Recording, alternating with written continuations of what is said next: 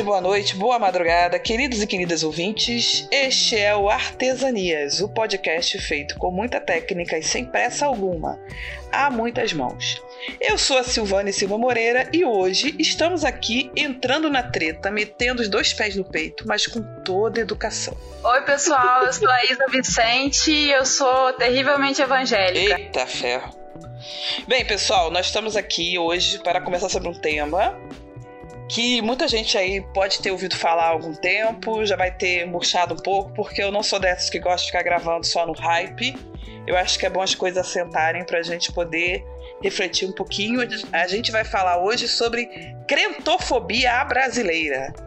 Vamos debater um pouquinho aí sobre esse assunto. E eu convidei para conversar sobre isso a Isabela Vicente, que é formada em Direito pela UF, tem 24 anos, é cristã evangélica desde 18 anos de idade, já está mais tempo de crente do que não crente, que bom, e participa de movimentos de renovação política por aí. E vamos seguir para o papo que está bem interessante.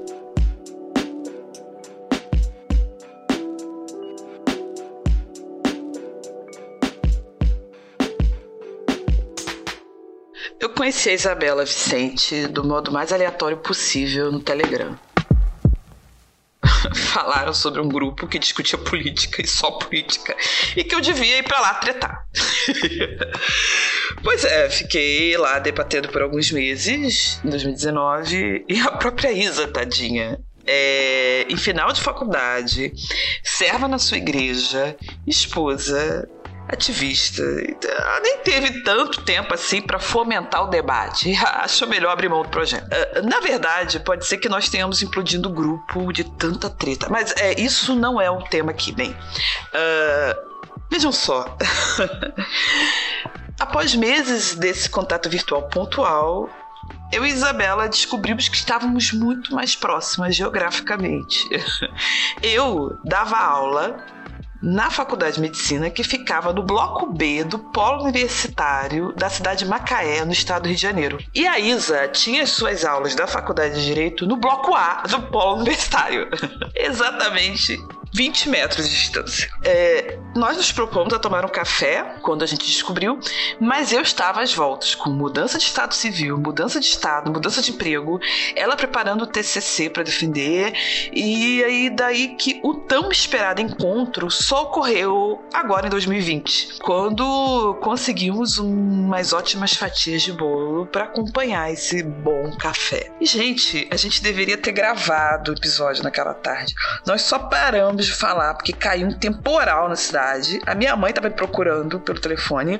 A Isa tinha um compromisso. Enfim, a vida estava nos esperando lá de fora do shopping, a gente ali papeando. Eu e a Isa, a gente não concorda em tudo. Mas quem disse que precisamos concordar? A amizade já está estabelecida. E convidá-la para falar de crentefobia me ocorreu por conta dos posts que ela fez no Twitter. Mas, sobretudo, por eu saber que seria algo que traria discussão à baila de uma forma bem interessante interessante para nós todos. Eu, ela e vocês, ouvintes do Artesanias.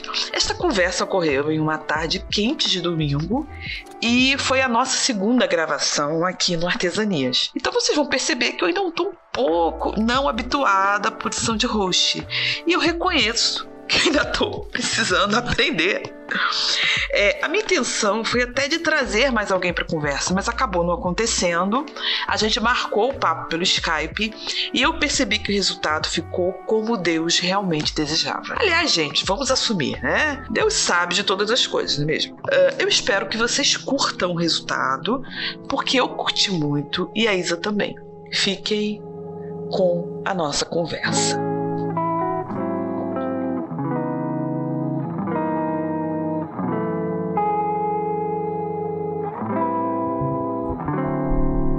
A cultura pop ama as histórias de origem. Já provou pensar quantas vezes a gente já não viu os pais do Batman morrerem?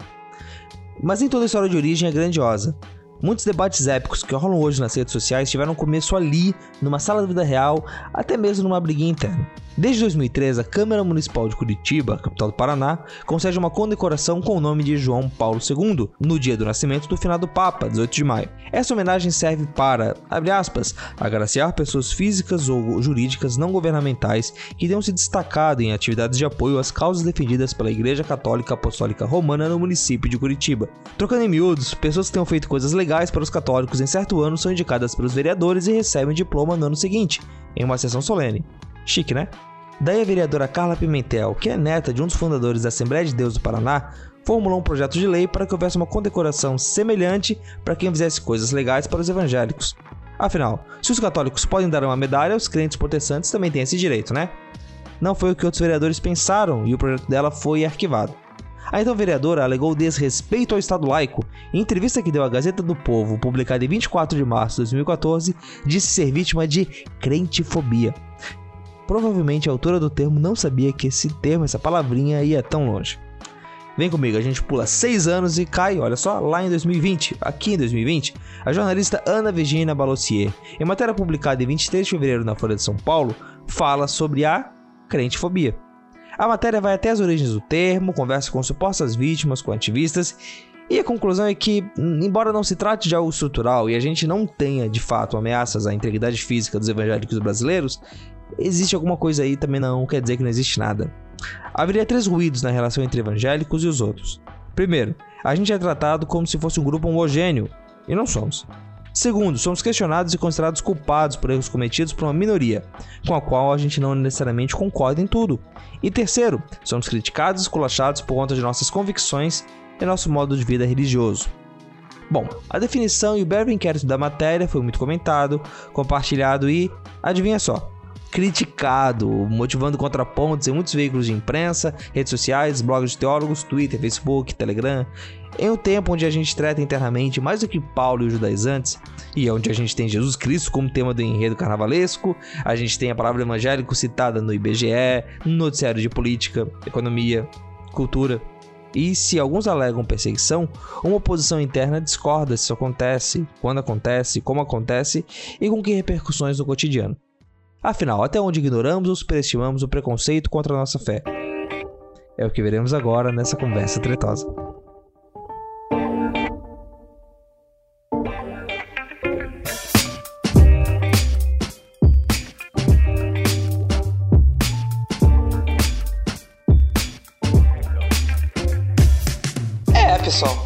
Gente acabou de ouvir, a história não é tão recente, né, quando as coisas começaram, mas também não é tão antiga, não é nada que tenha acontecido no século passado, esse, o, surgimento do termo crentefobia.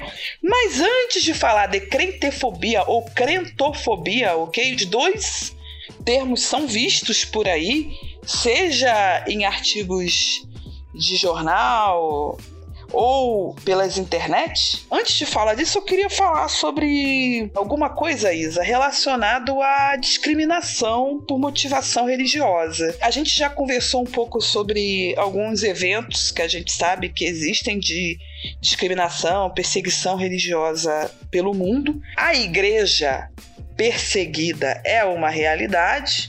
A gente sempre lembra de entidades como a Portas Abertas, que é uma organização internacional que trabalha com é, pessoas da igreja sofrendo vulnerabilidade por perseguição e sofrimento.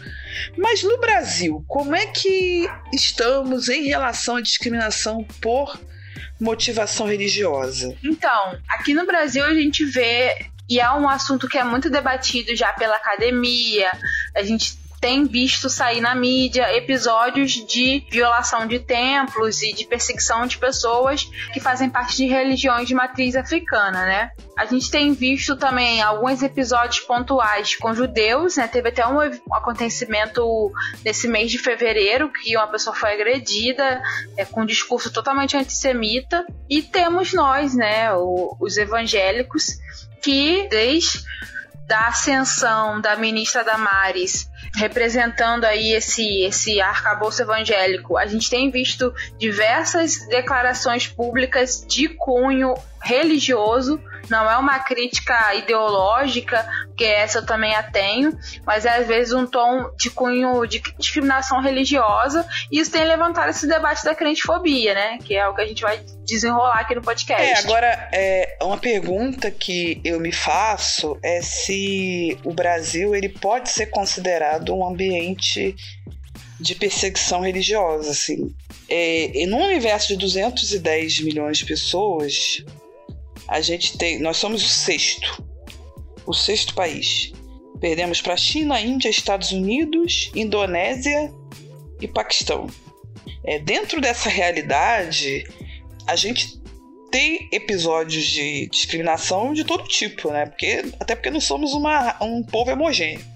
A gente tem discriminação, às vezes, do sul contra o norte, o norte contra o sul, o centro-oeste contra os demais, o no, né? A gente tem discriminação do, do rico contra o pobre, do pobre contra o rico. E, quer dizer, é, é, a gente encontra a discriminação religiosa. Eu tenho episódios para contar de coisas que eu vi, de que eu ouvi, de que eu presenciei. Mas será que a gente pode ser considerado um ambiente de perseguição religiosa?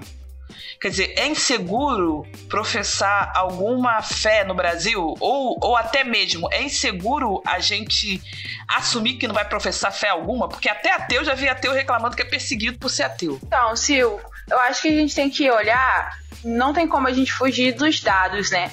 Eu tava vendo um dado de 2018 em relação ao Disque 100, que é o Disque Direitos Humanos, e aí a estatística mostra que houve 506 denúncias de intolerância religiosa é, a partir do Ministério né, dos Direitos Humanos.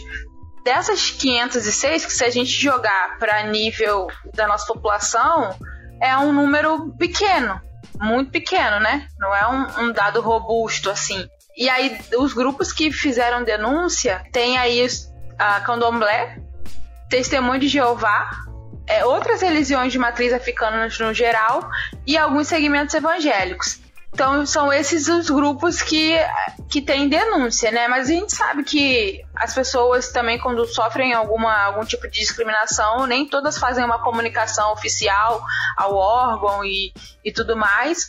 Mas assim, no Brasil, hoje eu vejo que a gente não corre o risco de ter uma restrição de direitos por ser evangélico. Ou assim, eu vou arriscar falar até de outras religiões. Mas as religiões de matriz africana eu vejo, porque tem a questão da violação aos templos, então acaba suprimindo o direito né, dessas pessoas se reunirem naquele local. É, a partir dessa intolerância que, tem, que também está ligada à questão do narcotráfico, de ser ambientes que são totalmente desregulados, né, que funcionam numa outra lógica. E a realidade que eu vejo hoje é que o Brasil é um país que de alguma forma tem um espaço de liberdade religiosa razoável.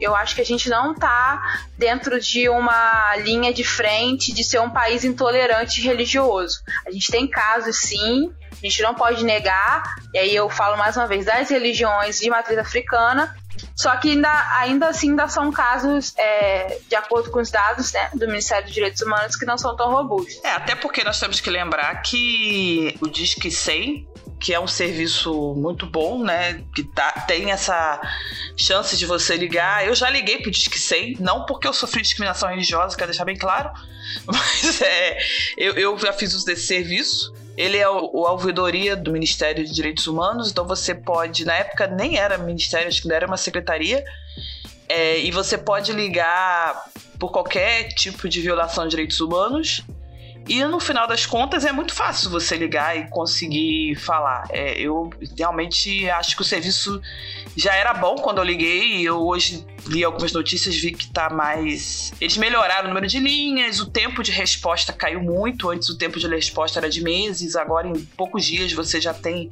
algum encaminhamento. Isso é uma coisa que melhorou. Mas para o universo realmente 200 milhões de pessoas, a gente até teve uma melhora. O problema é que tem a subnotificação, né? A gente sabe que, por exemplo, é, muita gente que sofre violação de direitos dentro de uma, de uma comunidade carente, de uma favela e tudo mais, não vai pro para um, uma delegacia, né, abrir boletim de ocorrência.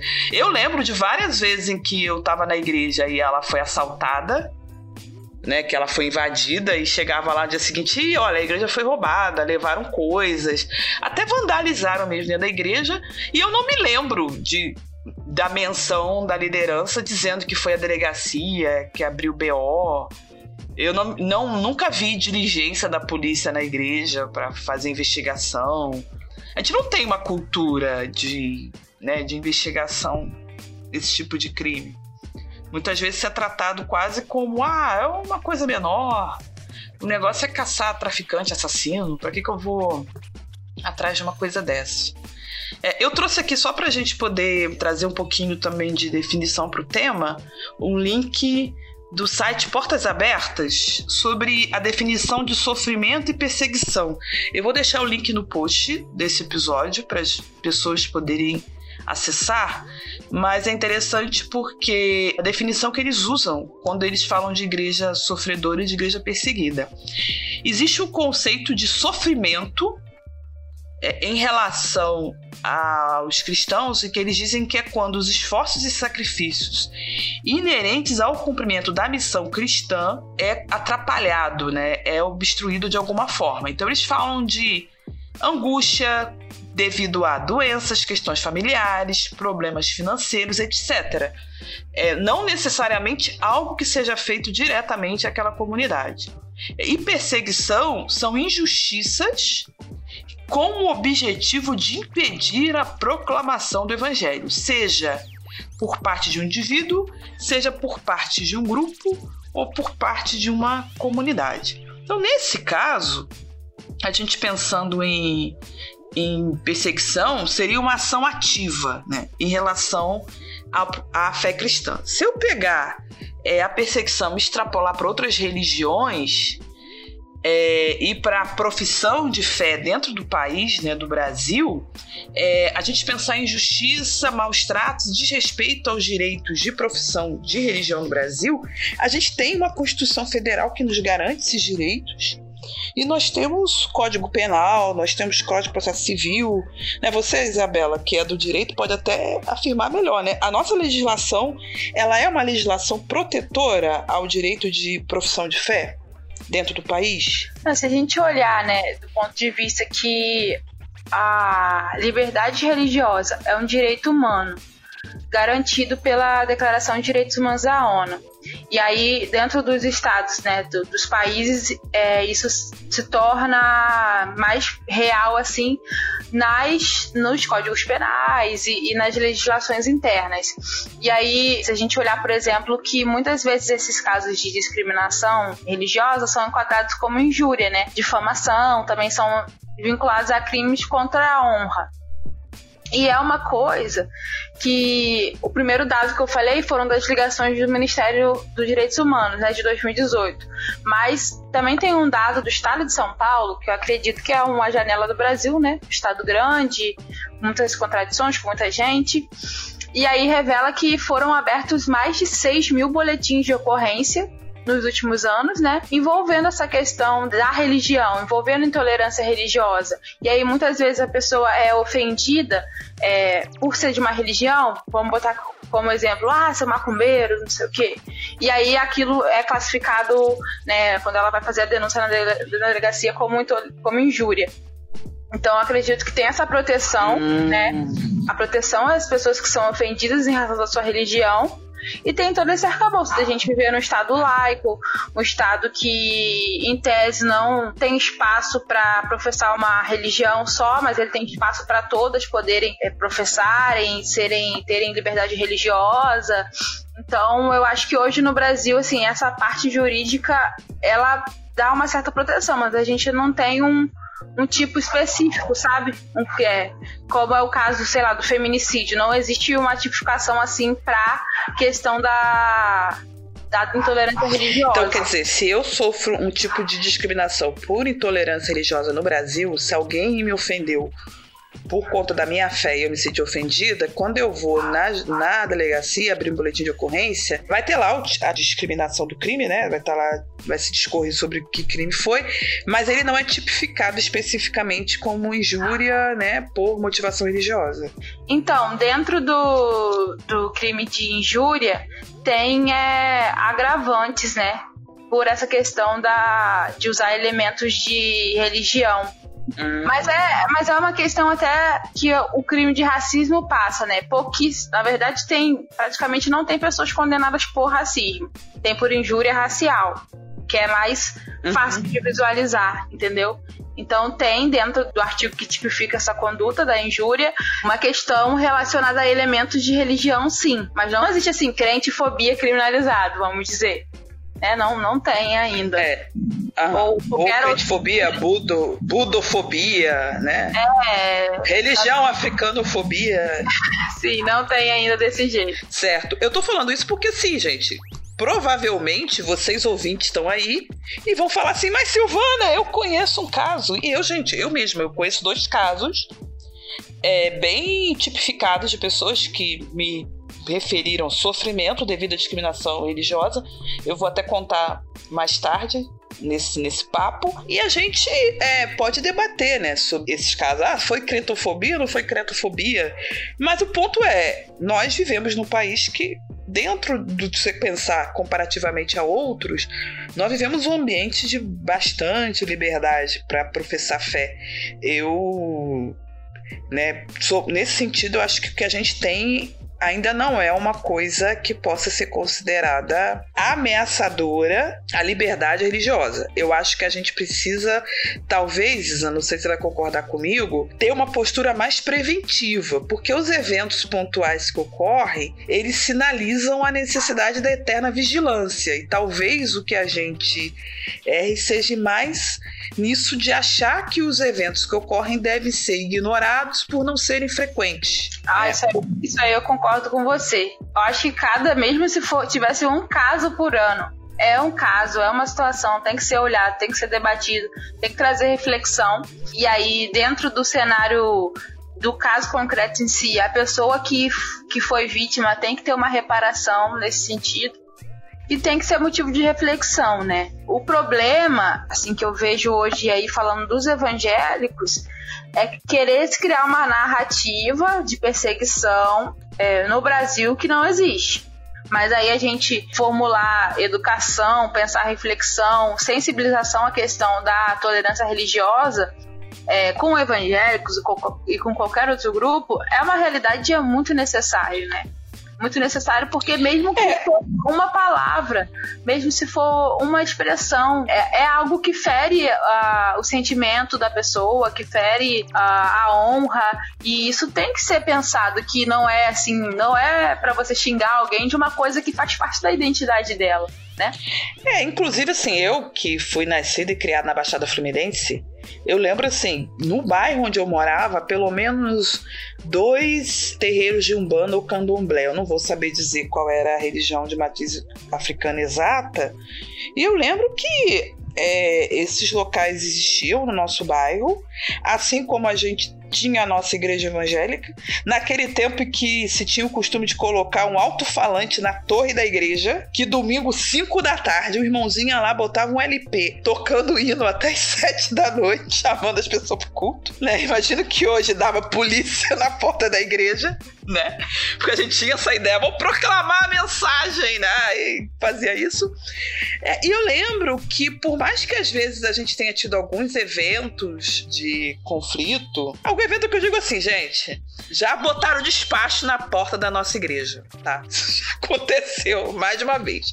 É, por outro lado, o pessoal do terreiro ficou muito chateado porque a mãe de santo, dona do terreiro, se converteu. E aí eles perderam, né, o, o, local e eu, eu era sempre tem uma coisa muito familiar, né? E aí se criou até um conflito familiar e essa senhora começou a frequentar a nossa igreja e aí o pessoal do terreiro ficou meio magoado com a gente. Mas isso até porque é muito difícil a gente tirar o, o caráter proselitista de algumas religiões, né? Por exemplo, quando a minha amiga, que é budista, a gente foi no congresso em Porto Alegre e ela falou que queria visitar um templo shintoísta que tinha lá nos arredores, ela falou aquilo, né, com o olho brilhando, com a cara de vocês querem ir comigo? É, a pessoa se sente privilegiada, feliz, quando alguém está querendo se interessar um pouco mais em conhecer a sua religião. É, e a gente tem que criar um ambiente onde se possa viver com o mínimo de paz, né, de cordialidade num local onde as pessoas professam suas diferentes religiões. Isso não é algo impossível de ser feito. E cada um vivendo ali a sua religião. Claro que cada um vai dizer que a sua religião é melhor. Se você está numa religião que diz assim, olha, eu estou nessa religião aqui, mas ela é ruim. Exatamente, as pessoas confundem, as pessoas confundem tolerância religiosa com achar que todas as religiões estão certas. E não é assim. Tem religiões, a, a, a, o evangelicalismo, né, o cristianismo uhum. principalmente, só tem uma máxima lá: Jesus é o caminho. Tipo, é. Essa, é isso, sabe? E, e, e, isso acaba dizendo que as outras não são. Poder falar isso é, é tolir a liberdade religiosa dos evangélicos, né?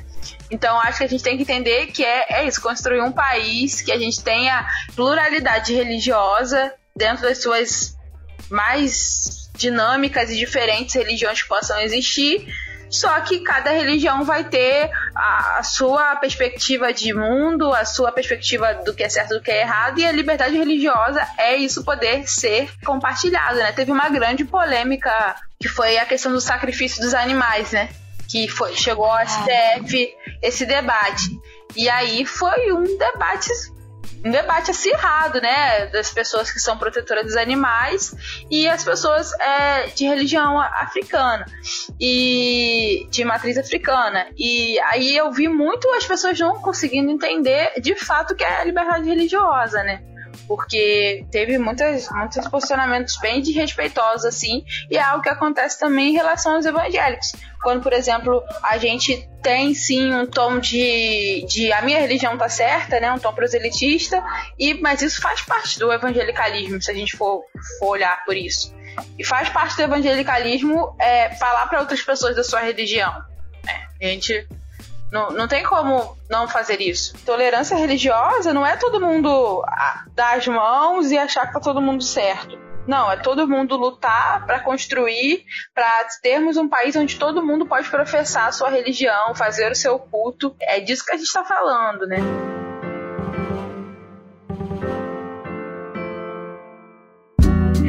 Pois é, inclusive você está falando sobre isso, né? Eu fiquei pensando sobre como às vezes a gente até dentro do nosso ambiente de trabalho, nossa escola e tudo mais, é, a gente ter uma diversidade religiosa ensina a gente até a aprender um pouco mais na hora da gente professar nossa fé. Quer dizer, eu por ter convivido pouco com pessoas de, né, de várias religiões, eu conheço muito pouco sobre o modo de vida delas, porque eu acabo sabendo só pelos livros ou pelo relato de terceiros, e isso na hora que eu, por exemplo, for conversar sobre esse tema, até na hora de fazer apologética, eu tô. Eu, eu, talvez se eu conhecesse mais, eu saberia conversar melhor, né? Tem isso também.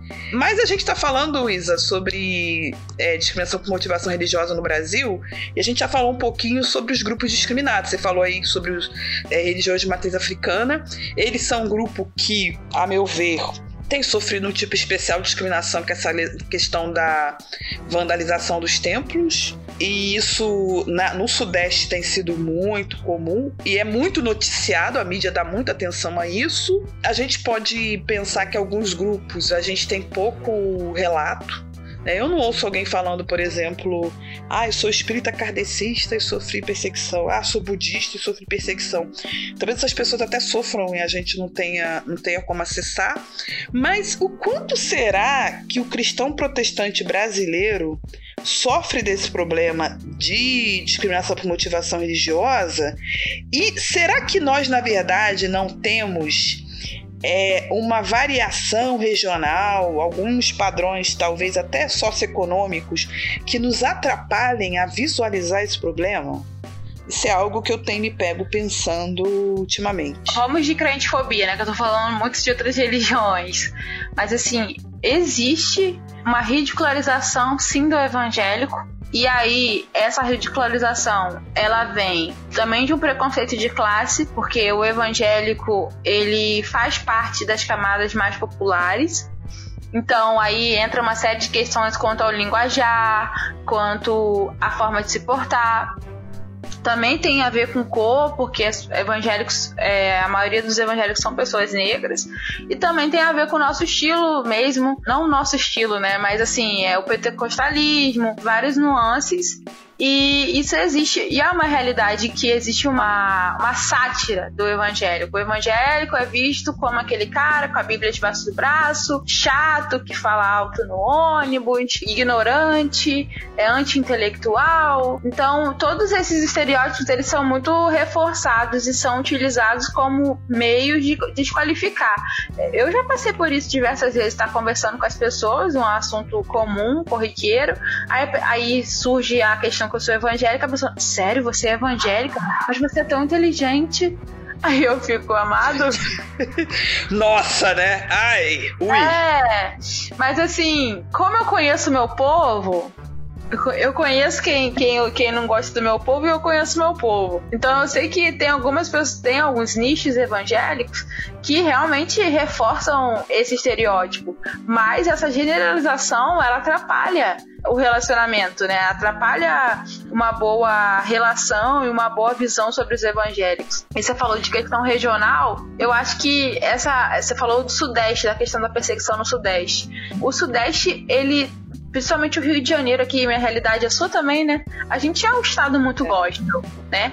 O gospel é cultural aqui no Rio de Janeiro. É muito comum você ir numa loja de roupa e tá tocando música gospel. Você entrar no ônibus e ter um monte de gente pregando. Eu já entrei no ônibus uma vez que, que tinha duas pessoas querendo pregar. Aí elas ficaram discutindo pra ver quem pregar.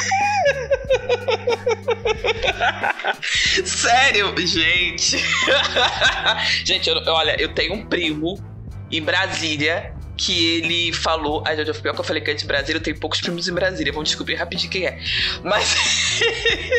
Mas ele, ele falou, sei lá, que o pastor não tava dando oportunidade para ele pregar na igreja, ele falou, vou pregar no ônibus. Isso é um típico, né, do carioca que tem uma veiazinha mais pentecostal e que gosta de pregar. Ele, é, não vamos deixar pregar na igreja, não? Ok, eu vou pra praça, vou pro ônibus, isso é muito carioca. Outra coisa que você falou aí também é, se você prestar atenção, existe um dialeto evangeliquez das pessoas e muita gente não evangélica que não professa a fé evangélica tem esse jargão, né? Fala, ai, amado. É, ou então, ai, misericórdia, Jesus Cristo. ou então, ai, tá repreendido, tá amarrado, queima. Né? Só Jesus tem poder e, e são coisas assim muito do nosso linguagem evangélico. O Rio de Janeiro é um estado muito, muito, muito gospel em termos culturais, realmente. É, eu acho que São Paulo é um pouco menos, embora São Paulo tenha o BBB.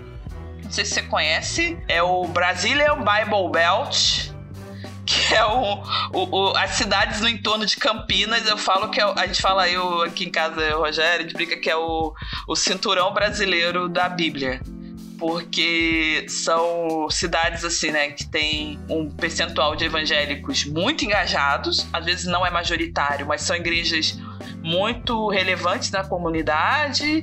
É a sede de editoras, é a sede de gravadoras, é a de instituições, de seminários muito relevantes no evangelicalismo brasileiro, na fé reformada, na fé protestante, é o BBB. Mas, por exemplo, quando eu vou para o norte do Brasil, e aí eu falo, por exemplo, de um povo bem vulnerável, que é a população ribeirinha. Eu lá no, na Amazônia, é, conhecendo o trabalho que existe lá com os ribeirinhos, uma ribeirinha, ela conta a seguinte história, que ela e o marido, eles eram de uma comunidade e lá as comunidades são muito familiares. E passou um barco com americanos fazendo trabalho social e ela ouviu sobre o plano de salvação e ela decidiu entregar a vida dela a Jesus Cristo.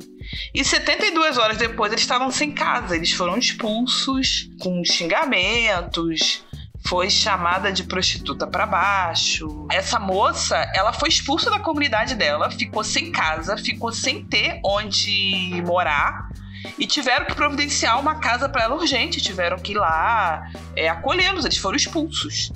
Isso é um, um quadro de perseguição por motivação religiosa. É bem tipificado de acordo com a lei, não é?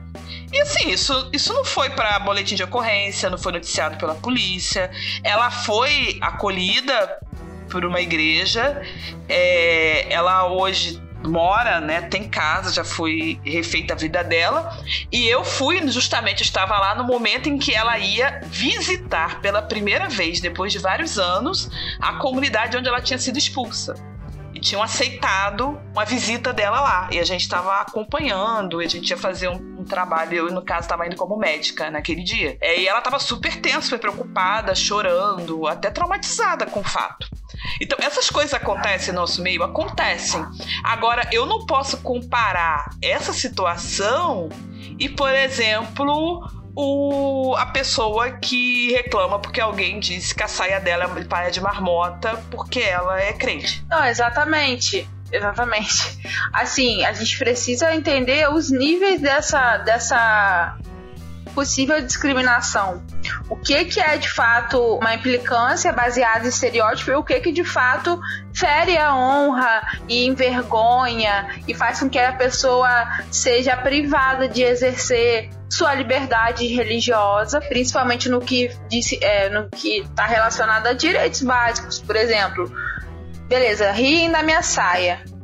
Mas até que ponto isso ofende quem eu sou? Né? Isso é o grande debate de todo, de todo, todo crime que envolve é, que envolve a honra subjetiva, né? Que envolve o sujeito. Até que passo isso é só uma brincadeira, até que passo isso ofende, até que passo isso faz com que a pessoa tenha restrição, tipo, não pode usar saia. É, se a gente olhar, se a gente for lá para a Europa, tem países europeus que pessoas muçulmanas não podem usar lá o véu, né? Enfim, absurdo. Mas até que ponto. É porque quando a gente olha para o Brasil e compara o Brasil com outros países, a gente parece viver num paraíso da liberdade religiosa. E aí, essa, essas coisas que acontecem corriqueiras parecem não ter tanto impacto. Mas quando você fala de um caso desse, como esse que ocorreu no Norte, a gente vê que isso é real, ocorre e nem os próprios cristãos dão a visibilidade necessária. Porque, beleza, a mídia ignorou, a, as instituições ignoraram, mas a gente sabe disso que está acontecendo, a gente sabe do que, às vezes, missionários no sertão passam, que eu também conheço diversos relatos relacionados à intolerância religiosa. A gente não sabe nem entre a gente. É, muito, é tudo muito fechado, muito subnotificado. É, entrando nesse tema, então talvez a gente tenha uma variação regional, e isso varia muito no tipo de situação que nós estamos falando.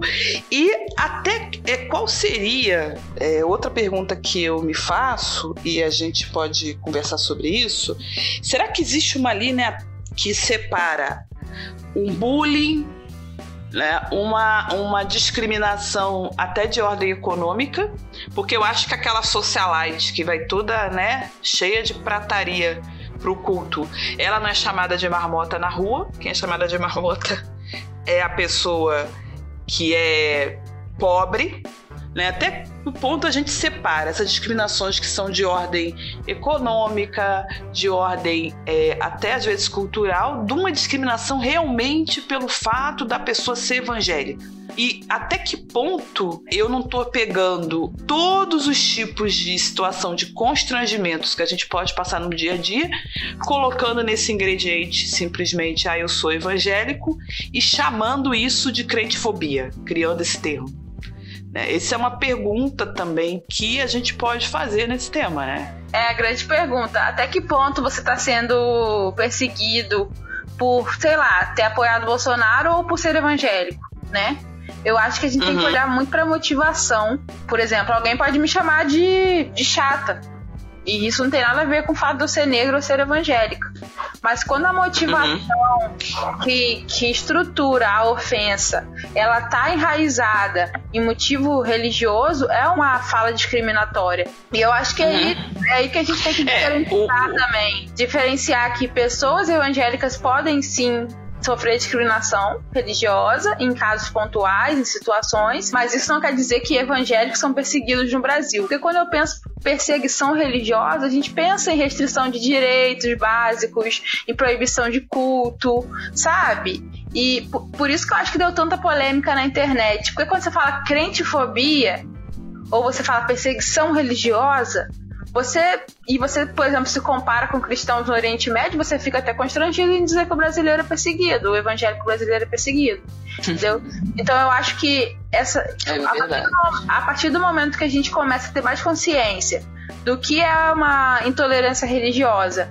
E que, por exemplo, ocorreu comigo isso. Eu estava me inscrevendo no processo seletivo, tinha uma aba para dizer minha religião e só tinha católico, evangélico e outra não tinha assim, cristão protestante, nada disso. Era evangélico. Uhum. E aí eu falei, nossa, vou botar, vou botar evangélico e, tipo, vão achar que eu sou o quê? Da Universal, né? Ainda tem isso. Não vão achar que eu. Porque a pessoa, quando pensa em evangélico no Brasil, ela pensa em os grandes grupos que tem programa em TV, é todo aquele estereótipo, tem essa questão. E eu falei, nossa, mas eu falei, não quero saber, eu vou botar, eu vou botar evangélico, porque eu sou evangélica. E botei, com medo, né? Ninguém ia lembrar do Antônio Carlos Costa, o pessoal ia lembrar da Edir Macedo, uhum. né? E era até uma questão envolvida com, com política e tal, que é o meio que, que critica muito os evangélicos. E aí eu falei assim, eu vou botar, e eu botei. Eu falei, nossa, será que alguém na hora de abrir o meu questionário falou nossa, a menina é evangélica, vai querer ficar pregando aqui no evento, aqui no espaço, e não, não vai deixar ninguém em paz sabe? É muito complicado, porque uhum. essas discriminações, por exemplo, no mercado de trabalho, eu, uma amiga nossa, né, falou de um relato de dificuldade para emprego por ser evangélica. Mas até isso é difícil você ver, visualizar isso, né? Que se você foi deixada de ser contratada por ser evangélica. Então acho que a gente precisa entender como que isso se opera, essa intolerância, e, tipo, buscar os mecanismos de denúncia naquele caso. Antes de jogar uma coisa assim, ah, porque eu passei existe uma perseguição. Jogar para cima, entendeu? É, até porque um evento raro não, não é um evento inexistente. Muitas vezes eu sou vítima de um evento raro e eu trato aquilo como se fosse um evento altamente frequente. Né? Mas quando eu tomo as medidas e tudo mais, eu ajudo até a que se faça um, uma radiografia melhor do que está acontecendo. É, você falou sobre a questão de discriminação no local de trabalho. Eu tenho uma pessoa que eu conheço que me fez o seguinte relato também. No Sudeste, tá Rio de Janeiro, cultura gospel, né? Ela é uma pessoa super moderada, ela é o que a gente chamaria muito mais de cristã protestante do que evangélica, e ela trabalha num local onde a maioria das pessoas é, tem uma orientação política voltada à esquerda. E ela não revelou o voto dela, mas quando o resultado das últimas eleições em 2018 foram divulgados, todo mundo começou a dizer que o Bolsonaro tinha ganhado por causa dos evangélicos. E aí ela me contou que desde então, há mais de um ano, ela ouve piadinhas em relação a isso. E isso passou de, deixou de ser uma brincadeira de hora de almoço ao ponto dela começar realmente a passar por sofrimento. É, ela me contou que às vezes ela tá quieta no cantinho dela, falam alguma coisa, sei lá, sobre ah, o salário caiu ou não caiu? Aí alguém fala, ah, é, né? Porque agora aí começa a situação. Isso me lembrou uma situação muito de bullying, mais do que uma situação de crentefobia, sabe? E eu fiquei muito na dúvida se eu, na verdade, não devia chamar isso de bullying. E ela me contando, inclusive, que ela tá pensando em sair do emprego e que um dos determinantes é esse estresse, porque ela tem problemas de saúde, ela não é uma pessoa que tenha uma saúde perfeita e que isso ela não, disse que estava piorando a saúde dela. E aí eu fiquei pensando, né? Será que ela tá sofrendo crentifobia? Mas tinha essa questão de política muito forte, mais do que uma questão dogmática. E muito a ver com o desconhecimento que as pessoas tinham sobre a fé dela. As pessoas até atribuindo a ela algumas atitudes de evangélico que ela nunca tomou. Dizendo, por exemplo, ah, porque você é da igreja de Macedo, né? E ela, não, não sou. Ah, mas sua igreja é filiada. Ela falou, não, não é. As pessoas não entendem. Eu acho que todo preconceito ele nasce do desconhecimento. Se as pessoas conhecessem talvez a história do protestantismo brasileiro, como que a coisa aconteceu, isso seria diferente, porque as pessoas não conhecem e aí elas generalizam e acham que todo mundo é da Universal, por a Universal ter um canal de TV, enfim, ter uma pujança muito grande, ter trabalhos muito, é, por exemplo, presídio. Presídio é universal direto. Trabalho em presídio, a Universal faz muito. E aí a pessoa acha que ser evangélico é congregar no universal. Ela não entende a nuance da, da denominação, dos movimentos, das linhas teológicas, entendeu? E aí isso me dá uma raiva tão grande entendeu? Porque quer me criticar enquanto evangélica, critica, mas olha pelo menos a linha que eu sigo, entende? É, eles dizem tanto, né, por exemplo, que o evangélico generaliza a esquerda, o feminismo, mas eles não vou fazer esse discurso nós eles, mas assim, muita dessa galera acaba fazendo o mesmo com a gente. Põe todo mundo no mesmo saco, né? Que todo evangélico é fascista, todo evangélico apoia redução do Estado Democrático de Direito, e não é uma realidade. É, e agora que você falou, é, um dos problemas que é colocado como crentefobia, no, até no artigo que a gente usa como referência para nossa entrada, que é esse, né, que virou muita polêmica na internet, coloca que uma das queixas dos evangélicos é ser tratado como um grupo homogêneo, quando nós não somos. O ponto é, esse desconhecimento do público em geral, ele gera desvantagem que a fobia né? Um, uma das características que eu vejo na etimologia do termo fobia é quando uma discriminação ela gera desvantagem em relação ao meio. Não basta apenas haver uma discriminação, é necessário que isso repercuta de forma geral uma desvantagem em relação aos demais. E talvez isso seja muito mais pontual do que pareça. Acho que nesse caso, a sua amiga, a título de exemplo, eu acho que é uma, um caso claro de, de discriminação religiosa, de intolerância religiosa, que está gerando um sofrimento, tá? Tá ferindo a honra dela. Esse direito subjetivo de poder ser evangélica. Então, acho que isso é um caso grave. É, eu lembro também que o pessoal estava comentando muito no ambiente universitário que há um certo, uma certa resistência, uma certa perseguição aos evangélicos no ambiente da universidade brasileira. Vou colocar, vou falar aqui para me comprometer. assim, na verdade, a universidade brasileira, qualquer pessoa que não seja marxista, ela já é vista de forma diferente, né? Pois é, eu, eu vejo na universidade uma discriminação nesse termo aí que você falou. É mais isso. Eu não estou diminuindo os irmãos que passaram por situações assim, e eu acredito que pode ter ocorrido tá? Mas eu tô falando que a gente tem, assim, uma camada mais grossa de resistência, na, de resistência a pessoas diferentes na universidade, porque, principalmente nos cursos de humanas, tem um predomínio da linha de pensamento marxista, que é uma linha não contempla muito religião, não.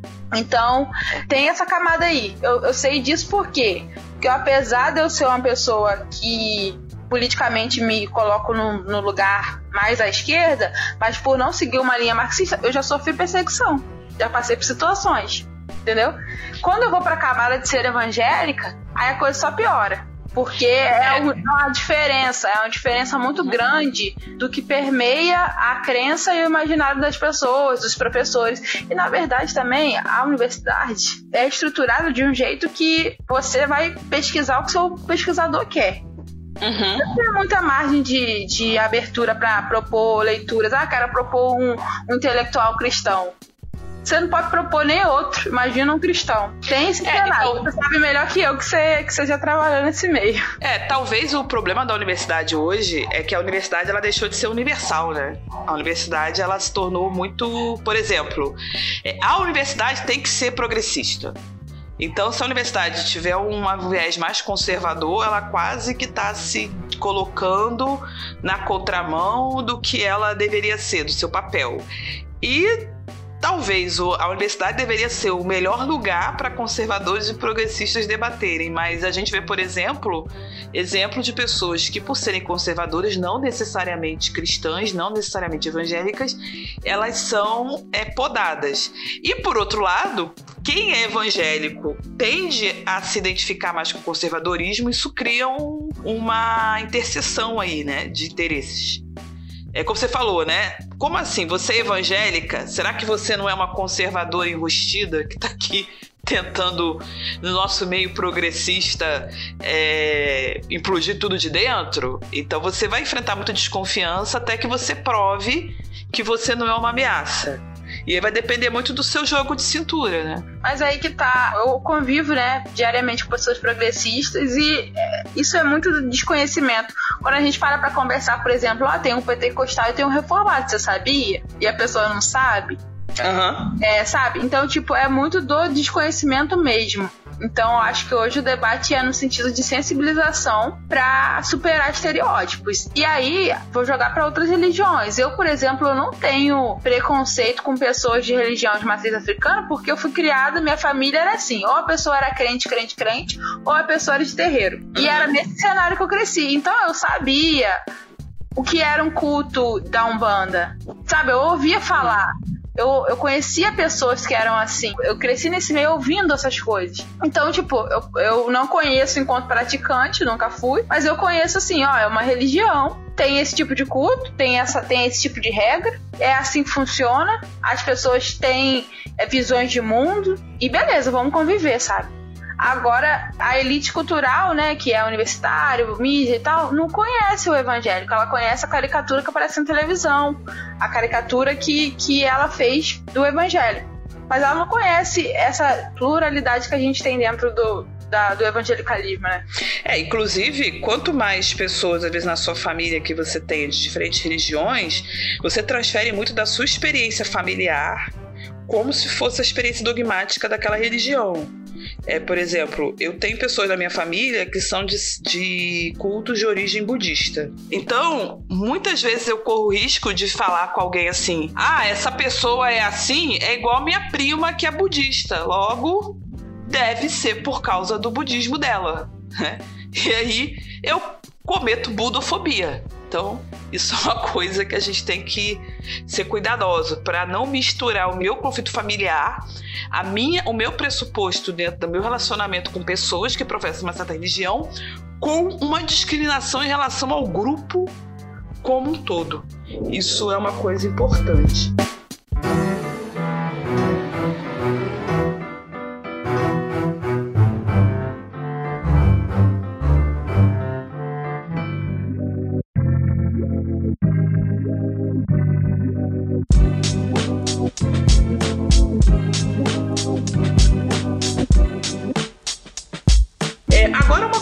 Que a gente até comentou, Isa, acho que você concorda com essa afirmação. A discriminação institucional com relação à religião no Brasil, ela é inexistente, né? Porque institucionalmente nós temos até proteção com relação à profissão de religião.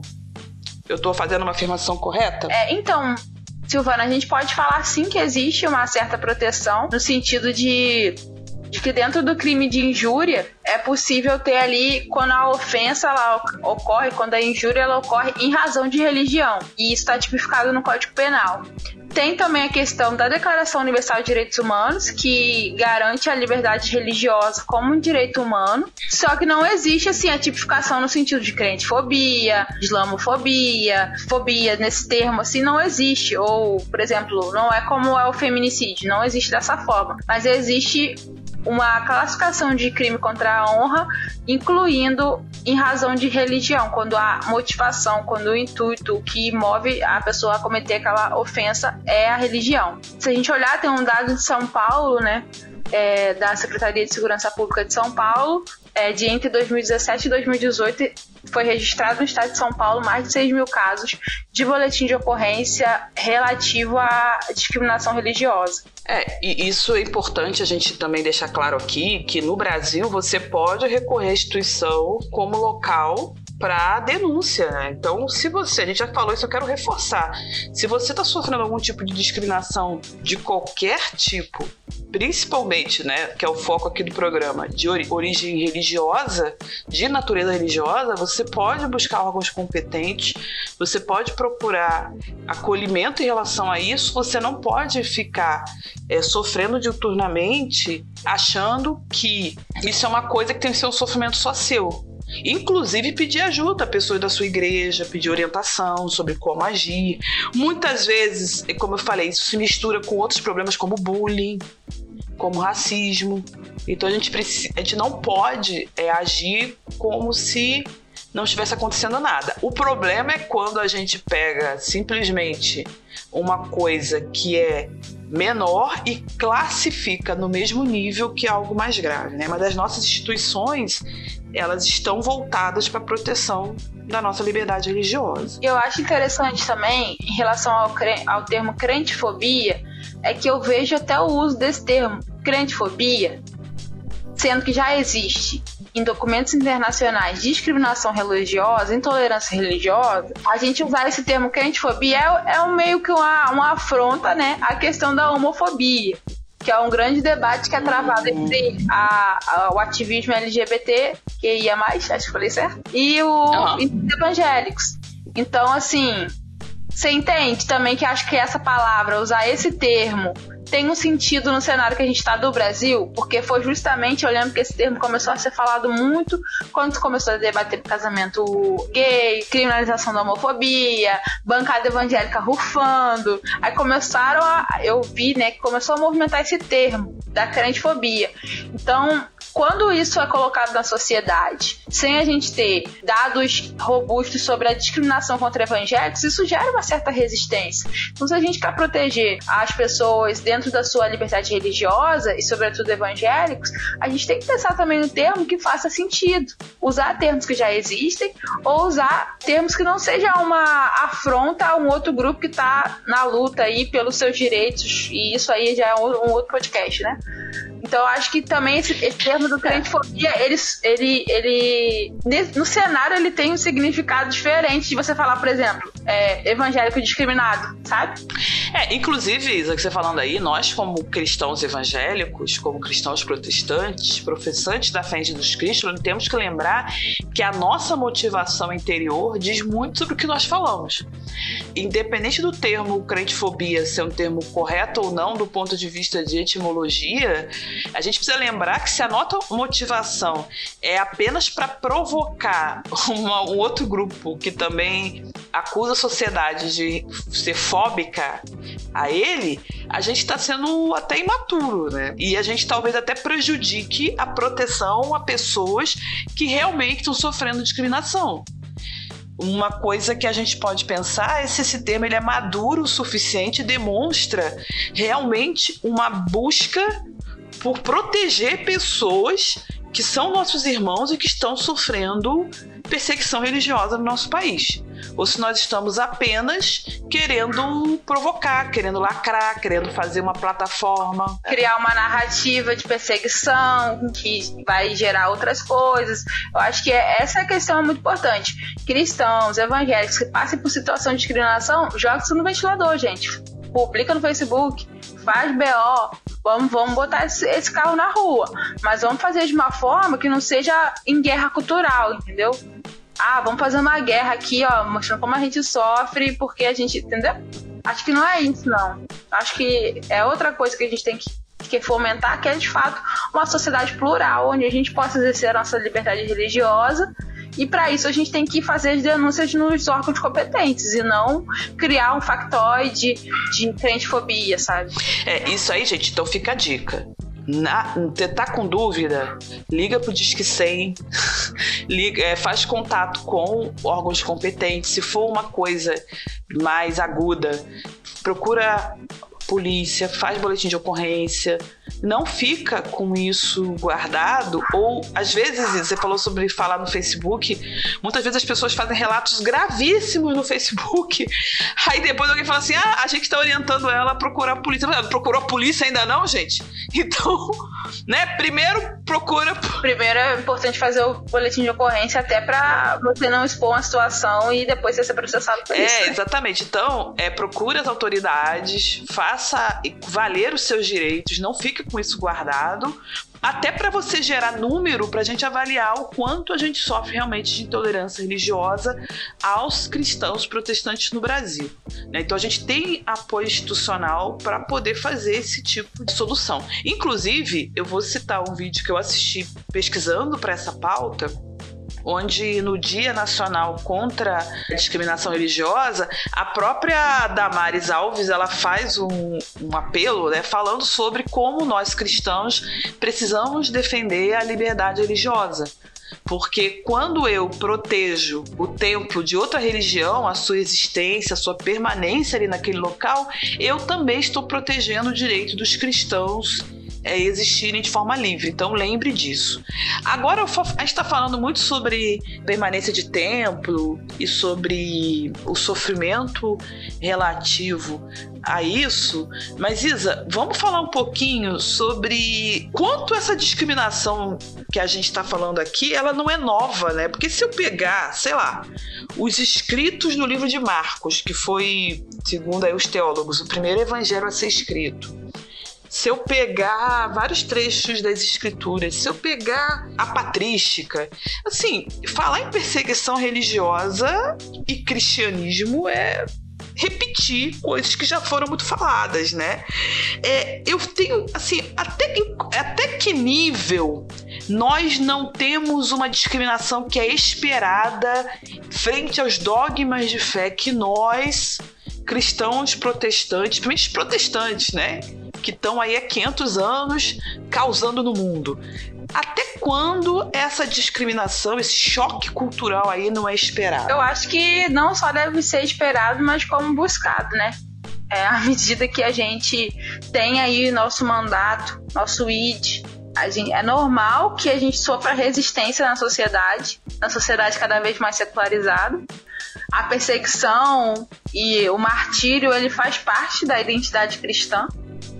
E eu acho que a gente às vezes se sente muito confortável por estar aqui no Ocidente, numa herança judaico-cristã, isso é muito legal, é sim, mas isso acaba deixando a gente um pouco anestesiado para o sofrimento. E aí, quando acontece uma mera resistência, a gente já se acha vítima. Mas na real, a gente deveria estar pronto para coisas piores como ocorre com nossos irmãos na, em ambientes mais hostis. Então, eu acredito que até que ponto, né, a gente deve construir uma pluralidade de liberdade religiosa, e aí eu acredito que liberdade religiosa é uma pauta que deveria estar na boca de todo mundo. Todo mundo deveria defender liberdade religiosa, dependente de religião, sabe? E até que ponto a gente quer um privilégio, uma proteção especial por ofensas específicas ao nosso grupo.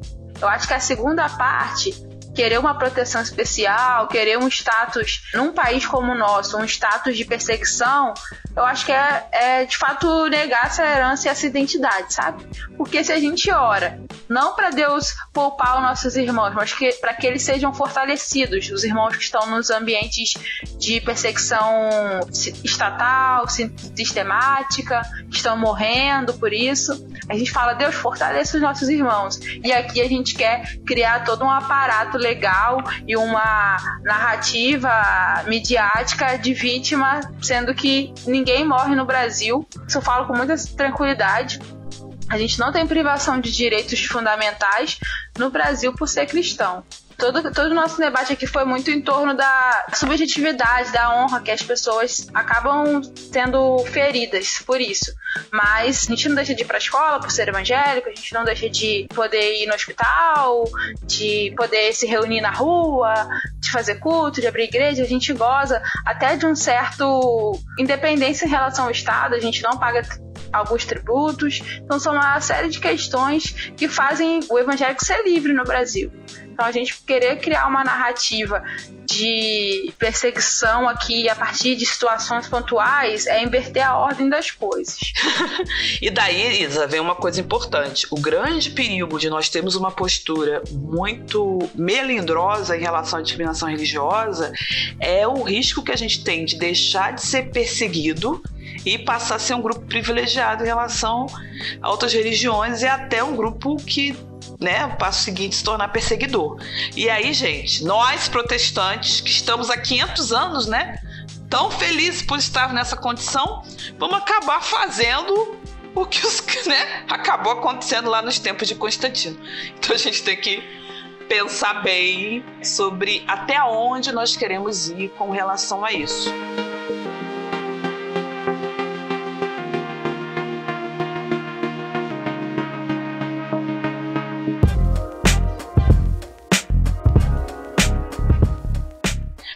Então, só para a gente concluir, Isa, acho que é importante a gente falar. Nós vivemos num país que, em que há liberdade religiosa, embora existam ela, a, a, o preço da liberdade seja a eterna vigilância, e nós precisamos nos manter vigilantes com relação a essa liberdade, inclusive agindo na proteção de direitos de todos, independente de serem nossos irmãos é, evangélicos ou não. Nós temos canais onde a gente pode agir com relação à proteção dos nossos irmãos. Nós podemos fazer uso disso até para que a gente tenha uma melhor radiografia. Essa é outra conclusão que eu tive aqui desse nosso papo. E, sobretudo, né, para a gente poder gerar dados de forma que a gente possa, enfim, ver o quanto a gente tem de reações negativas à nossa né, presença aqui no nosso país, mas a gente tem que repensar se o termo crentefobia é adequado para retratar a nossa situação, se a gente não está sendo usado para algumas pautas que não são interessantes para a pregação do evangelho. Você tem algo a acrescentar com relação a isso, em termos de conclusões, Isa? Não, nada a dizer, não. Eu não quero reduzir o sofrimento de ninguém. É, não estou dizendo que não ocorra casos de, de intolerância religiosa, que eu sei que ocorre. E eu também não acho que quem não acha que existe a crentefobia é porque não é crente suficiente. Quando teve esse debate no Twitter, eu, eu fui na minha memória buscar situações que poderiam ser crentefobia. E tem sim situações de das pessoas rirem de mim, me zoarem, não me chamarem para as coisas, de eu sofrer um isolamento dentro da, da escola por não fazer amizades, por ser crente e tal. Mas nada disso se compara, na minha percepção, nada disso eu, se compara até outras opressões que eu vivi desde criança por ser negra, por exemplo. Eu busquei, eu fiz um esforço, né? E eu sempre Sempre estudei na rede, sempre não, né? Fiz ensino médio e ensino, ensino superior na rede federal. Sempre mobilizei grupo de evangelização. E eu lembro que no ensino médio tinha uma menina que veio reclamar: Nossa, o que, vocês estão fazendo célula aqui na, na, na escola, hein? Porque se eu, ela era espírita. Se eu fizesse uma mesa branca aqui, ninguém ia aceitar. Eu falei, não, mas vamos fazer. Se você quiser, eu te empresto até a toalha. Ah, e eu tinha 15 anos na época. Porque ela queria o quê? Ela queria que a gente não fizesse como se a gente se reunindo fosse uma coisa impeditiva para ela reunir com o culto dela, entendeu? Mas eu falei, não, faz o seu também. E aí, quando eu fui para o ensino superior, participei também de grupos universitários, né? E aí teve um dia que a gente fez um meio um culto com vários grupos, mas eram todos grupos evangélicos, e tava tendo uma missa ao mesmo tempo. E missa assim, com padre, com aquele negocinho de fumaça, que eu não sei o nome. E na outro lado, assim, tava tendo um pessoal da capoeira que apesar de não ser religião, né, é um outro ritmo. E tava tudo rolando ali, eu achei incrível. E só que aí acabou que depois teve uma restrição de não poder usar auditório para nenhuma religião na faculdade. Eu sempre tive muito nesse contexto e eu tentei buscar na minha memória alguma situação que fosse sim algo que tivesse me atravessado de forma dolorosa, sabe? E aí teve casos, diversos casos pontuais que eu poderia fazer um podcast só sobre isso, mas nada que assim me restringisse. Tive que, tive que falar mais grosso, tive que me, me ser mais firme, mas nada que me impedisse de estudar, de dar minha opinião. Teve uma vez, na verdade, é o último caso, que teve uhum. uma aula de filosofia do direito e aí a gente tinha que defender ou criticar o aborto, né? Eu fui a única menina da sala que criticou o aborto. E todo mundo tava esperando, por eu ser evangélica, que eu fizesse uma coisa bem assim, ah, porque Deus acha que é pecado, assim. Que é a grande bobeira do pessoal que é, quer defender o aborto achar que a, a gente precisa de religião para ser contra o aborto. Só que eu fiz uma, um de boas que eu não, eu não falei de religião em nenhum momento. E aí no final, eu, eu fui a única pessoa, sério, da sala de 30 pessoas, fui a única pessoa que fez a defesa contrária. E, e tinha os outros crentes também, mas ficaram quietos. E aí eu, no final, a menina falou assim: Ah, mas também você fala isso no seu lugar de evangélica. Aí eu falo assim: e se eu estiver falando no meu lugar de evangélica? E olha que eu citei, sabe? Eu nem citei coisas de, de, Na verdade, a gente tava falando de dados, tava falando da indústria do aborto nos Estados Unidos. Não falei de religião. Uhum. Então, é, eu sempre convivi com isso. Isso me deixou mais forte, sabe? E nunca limitou a minha. a minha. Porque eu também sempre fui muito doce, muito gentil com as pessoas. Eu poderia estar falando uma coisa nada a ver que a pessoa acreditasse, mas sempre tentei falar de forma muito cordial, em amor mesmo. E aí a gente foi sobrevivendo nesse meio, que é um meio hostil, que as pessoas têm implicância com crente, porque a gente também criou essa, esse estereótipo do anti-intelectual.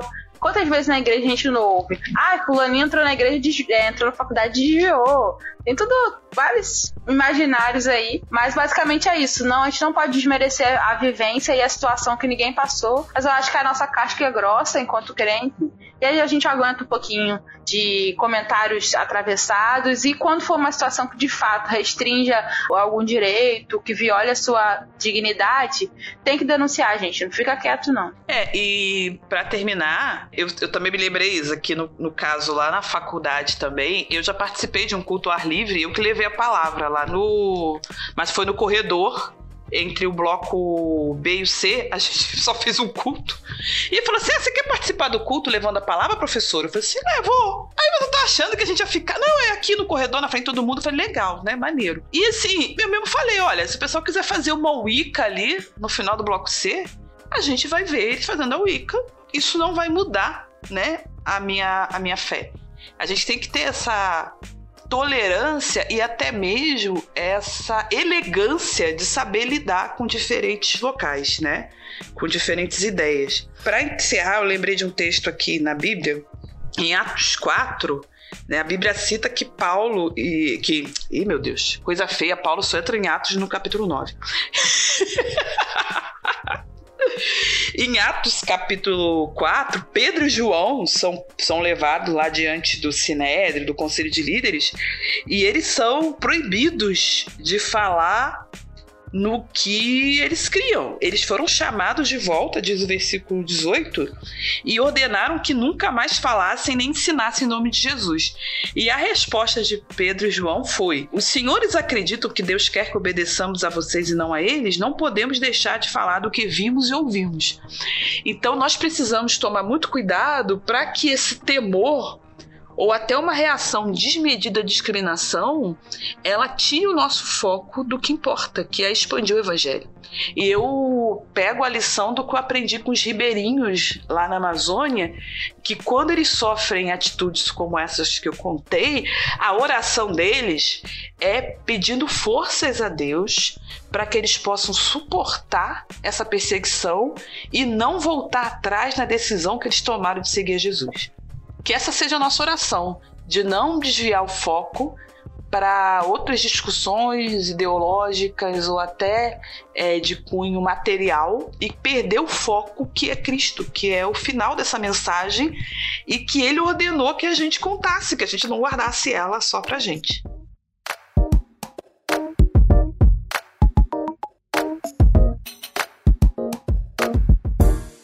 Agora nós vamos para as nossas indicações, coisas que a gente julga interessantes.